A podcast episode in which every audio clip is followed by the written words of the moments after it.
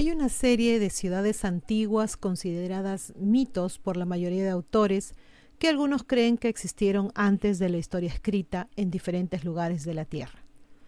La ciudad perdida de Zeta, al igual que la Atlántida, es uno de esos lugares misteriosos.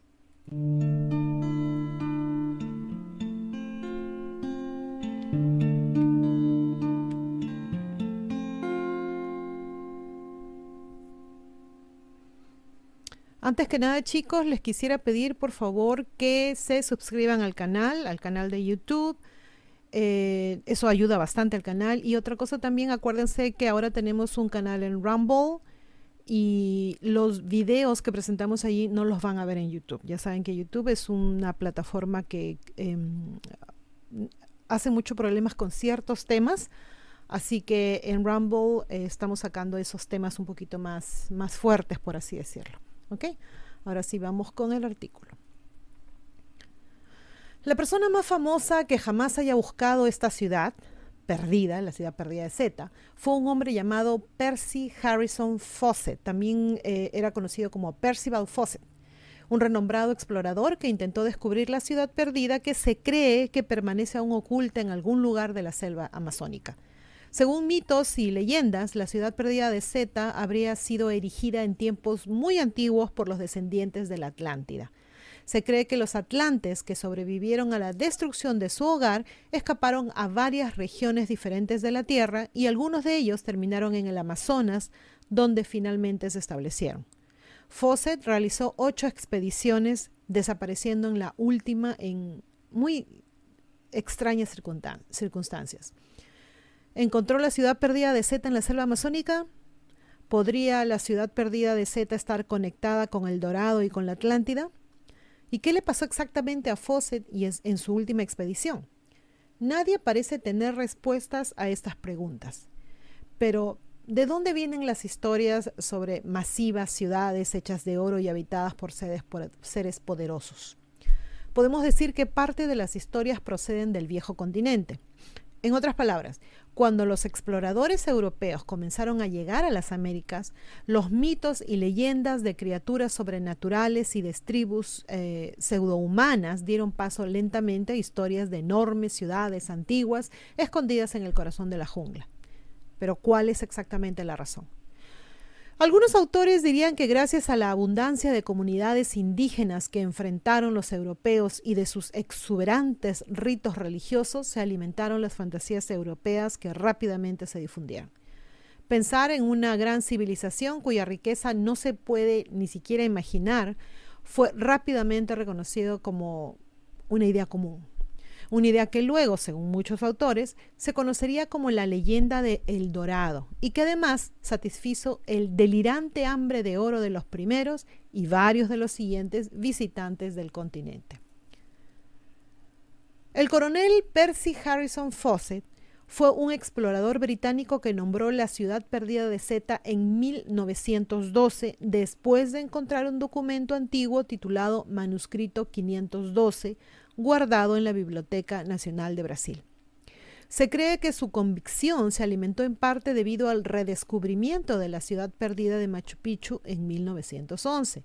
Se cree que el documento llamado Manuscrito 512 fue escrito por el portugués bandeirantes Joao da Silva Guimarães, quien supuestamente descubrió las ruinas de una poderosa ciudad antigua que contiene arcos, estatuas y templos cubiertos de jeroglíficos en lo profundo de la selva amazónica y esto fue supuestamente en 1753. Si bien Guimaraes describió la ciudad con gran detalle, no dio a conocer su ubicación. El enigmático manuscrito se completa con curiosos detalles como documentar el descubrimiento de una bolsa de monedas de oro con la silueta de un arquero y una corona o la reproducción de jeroglíficos copiados de varios rincones de la ciudad que algunos dicen que muestran una extraña similitud con letras griegas y fenicias. De alguna manera, Fawcett estaba obsesionado con las ciudades perdidas. A lo largo de sus viajes, Fawcett había escuchado rumores de una antigua ciudad subterránea secreta ubicada en algún lugar de las selvas de Chile, que según cuentos, leyendas e informes estaba hecha de calles pavimentadas con plata y techos de oro. Fawcett escribió le escribió a su hijo una carta en 1912 sobre la ciudad perdida de Zeta que decía, Espero que las ruinas sean de carácter monolítico, más antiguas que los descubrimientos egipcios más antiguos. A juzgar por las inscripciones encontradas en muchas partes de Brasil, los habitantes utilizaron una escritura alfabética aliada a muchas escrituras de antiguas europeas y asiáticas. También hay rumores de una extraña fuente de luz en los edificios, fenómeno que llenó de terror a los indígenas que aseguraban haberla visto. El lugar central al que llamo Z, nuestro objetivo principal, se encuentra en un valle coronado por altas montañas. El valle tiene unas 10 millas de ancho, esto es más o menos unos 16 kilómetros, y la ciudad predomina en el medio a la que se llega por un camino hecho totalmente de piedras. Las casas son bajas y sin ventanas y hay un templo piramidal. Los habitantes del lugar son bastante numerosos, crían animales domésticos y cuentan con minas bien desarrolladas en los cerros circundantes. No muy lejos hay un segundo pueblo, pero las personas que viven en él son de un orden inferior a los de Zeta. Más al sur hay otra gran ciudad medio enterrada y completamente destruida. Hasta acá la carta. Entonces, ¿Qué le pasó a uno de los exploradores más famosos de la historia? En 1921, Fawcett reunió la primera expedición para encontrar la ciudad perdida de Zeta. Su búsqueda de la ciudad culminó con su desaparición y la aparición de muchos mitos y cuentos en torno a su fe. Su última expedición se estableció entre marzo y abril de 1925 esta vez financiada por periódicos y sociedades como la Royal Geographic Society y los Rockefeller. Fawcett estaba seguro de que su expedición culminaría con el descubrimiento de la mítica ciudad. En mayo de 1925, las expediciones habían llegado al borde de un territorio desconocido, explorando un área que ningún extranjero se había atrevido a cruzar. Las creencias de Fawcett estaban muy influenciadas por lo que los indios le habían dicho sobre las supuestas ciudades perdidas esparcidas por la selva amazónica. Incluso su penúltima carta, nueve días antes de que desapareciera misteriosamente, menciona una de esas historias. Y esta carta del coronel Fawcett está fechada el 20 de mayo de 1925 y nos dice, Vi al cacique indio Roberto y conversé con él. Bajo la influencia cada vez mayor del vino, corroboró todo lo que me dijo mi amigo de Cuyabá y más. Por lo que le había dicho su abuelo, siempre quiso hacer el viaje a la cascada, pero ahora es un poco mayor. Opina que allí abundan los indios malos, pero se comprometió a afirmar que sus antepasados habían construido las ciudades antiguas. Me inclino a dudarlo, porque él, como los indios Mechinacu, es del tipo marrón o polinesio, y yo asocio a las ciudades con el tipo rubio o rojo. Y hasta acá la carta. El equipo viajó a un territorio que nadie había visto nunca. Se enfrentaron a muchos peligros, pero no se dieron por vencidos. Finalmente llegaron a un área llamada Campamento Caballo Muerto, desde donde Fawcett envió comunicados por otros cinco meses, deteniéndose finalmente después del quinto. En este de acá le envía una carta a su esposa y está fechada el 29 de mayo de 1925. Mi querida Nina, el intento de escribir está plagado de muchas dificultades gracias a las legiones de moscas que lo acosan a uno desde el amanecer hasta el anochecer y a veces durante toda la noche. Las peores son las diminutas que son más pequeñas que la cabeza de un alfiler, casi invisibles, pero pican como un mosquito. Nubes de ellas siempre están presentes. Millones de abejas se suman a la plaga y otros insectos en abundancia, horribles, punzantes que se apoderan de nuestras manos.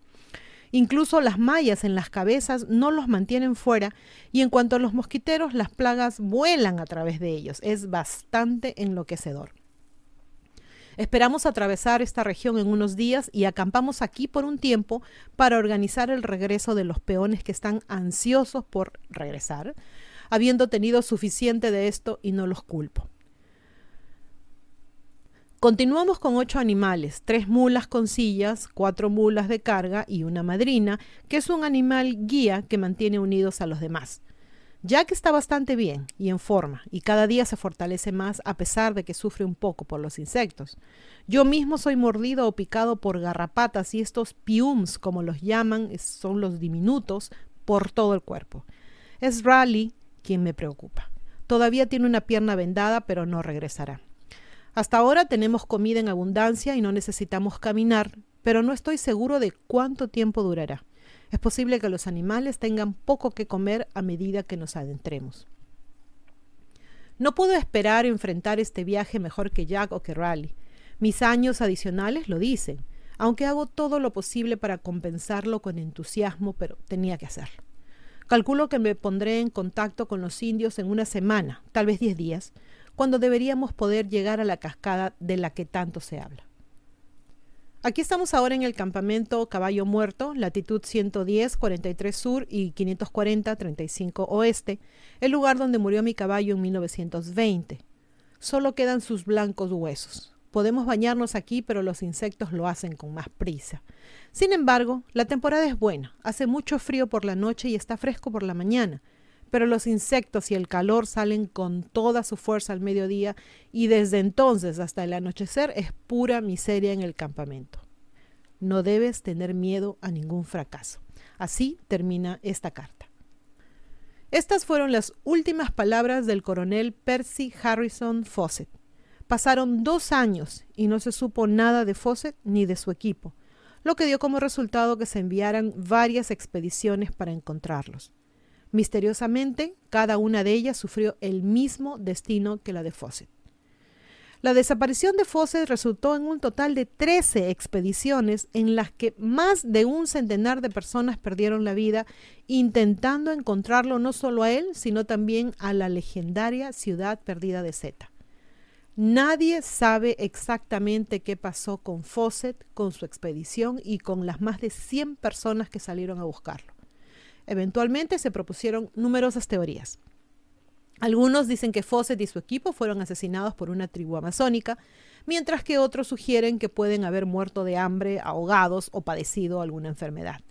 Hay quienes también dicen que pueden haber sido asaltados y asesinados por bandidos en la región. Bueno, parece que en este caso no, no vamos a saber qué es lo que realmente sucedió. ¿no? Algo que me llama mucho la atención y tiene relación con una de las teorías es cuando menciona que su amigo le dice que ahí abundan los indios malos. Entonces nos preguntamos si serán esos indios malos los que los mataron, ¿verdad?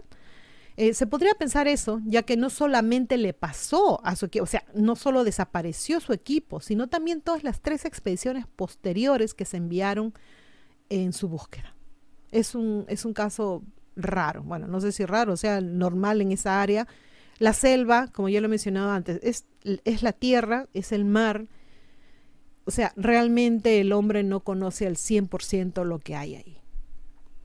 Bueno, para los interesados, eh, el artículo también menciona esta película, están viendo ustedes el póster en pantalla, se llama The Lost City of Z. Tiene a, bueno, los únicos que conozco es a Robert Pattinson y a Sienna Miller y a Tom Holland. No conozco a Charlie Hunnam o Hunnam, no sé cómo se pronuncia. Pero bueno, es una película de Amazon para los interesados. No la he visto, espero verla pronto. Si la veo, se los voy a comentar. Bueno chicos, espero que el video les haya sido interesante. Se me cuidan mucho, se portan bien y como siempre, a pensar bonito. Gracias, chau.